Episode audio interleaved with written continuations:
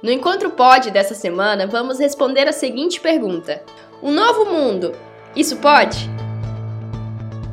Olá, eu sou Tiago, pastor aqui na comunidade Encontro. Sem dúvida, existe um mundo que é do jeito de Deus. Só que há uma grande variedade de crenças sobre a morte, fim dos tempos e, naturalmente, sobre o assim chamado paraíso. O famoso cientista Stephen Hawking declarou alguns anos antes da sua morte Acredito que o cérebro é um computador que para de funcionar quando todos os seus componentes falham. Não existe nenhum paraíso ou vida após a morte para os computadores quebrados. Isso é um conto de fadas para as pessoas com medo do escuro.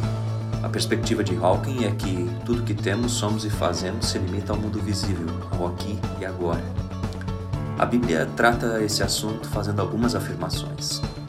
A criação em seu estado original era um paraíso, o lugar perfeito onde reinava a felicidade. Os seres humanos viviam bem entre si e com Deus.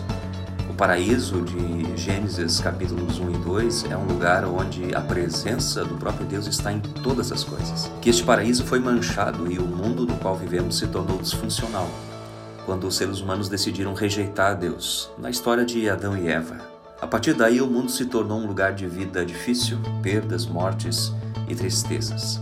Jesus disse o seguinte: Enquanto estou no mundo, sou a luz do mundo, ou seja, a presença dele próprio, de forma visível neste mundo, descortinou aos nossos olhos como o mundo é do jeito de Deus. Por exemplo, no mundo do jeito de Deus, arrependimento e perdão caminham juntos. Não existe segregação racial. As deficiências físicas são curadas. Ser é mais importante do que ter. As pessoas dividem o pão umas com as outras mas principalmente um mundo no qual a morte não tem lugar. Como então sabemos disso? Como podemos ter certeza disso? Bem, foi isso que o próprio Jesus fez e ensinou. Sua vida, morte e ressurreição são testemunho dessas afirmações. Pouco tempo antes de ser crucificado, ele próprio afirmou que um dia retornaria de maneira visível a este mundo. Então, em que momento da história nós estamos? Já no paraíso? Definitivamente não, creio.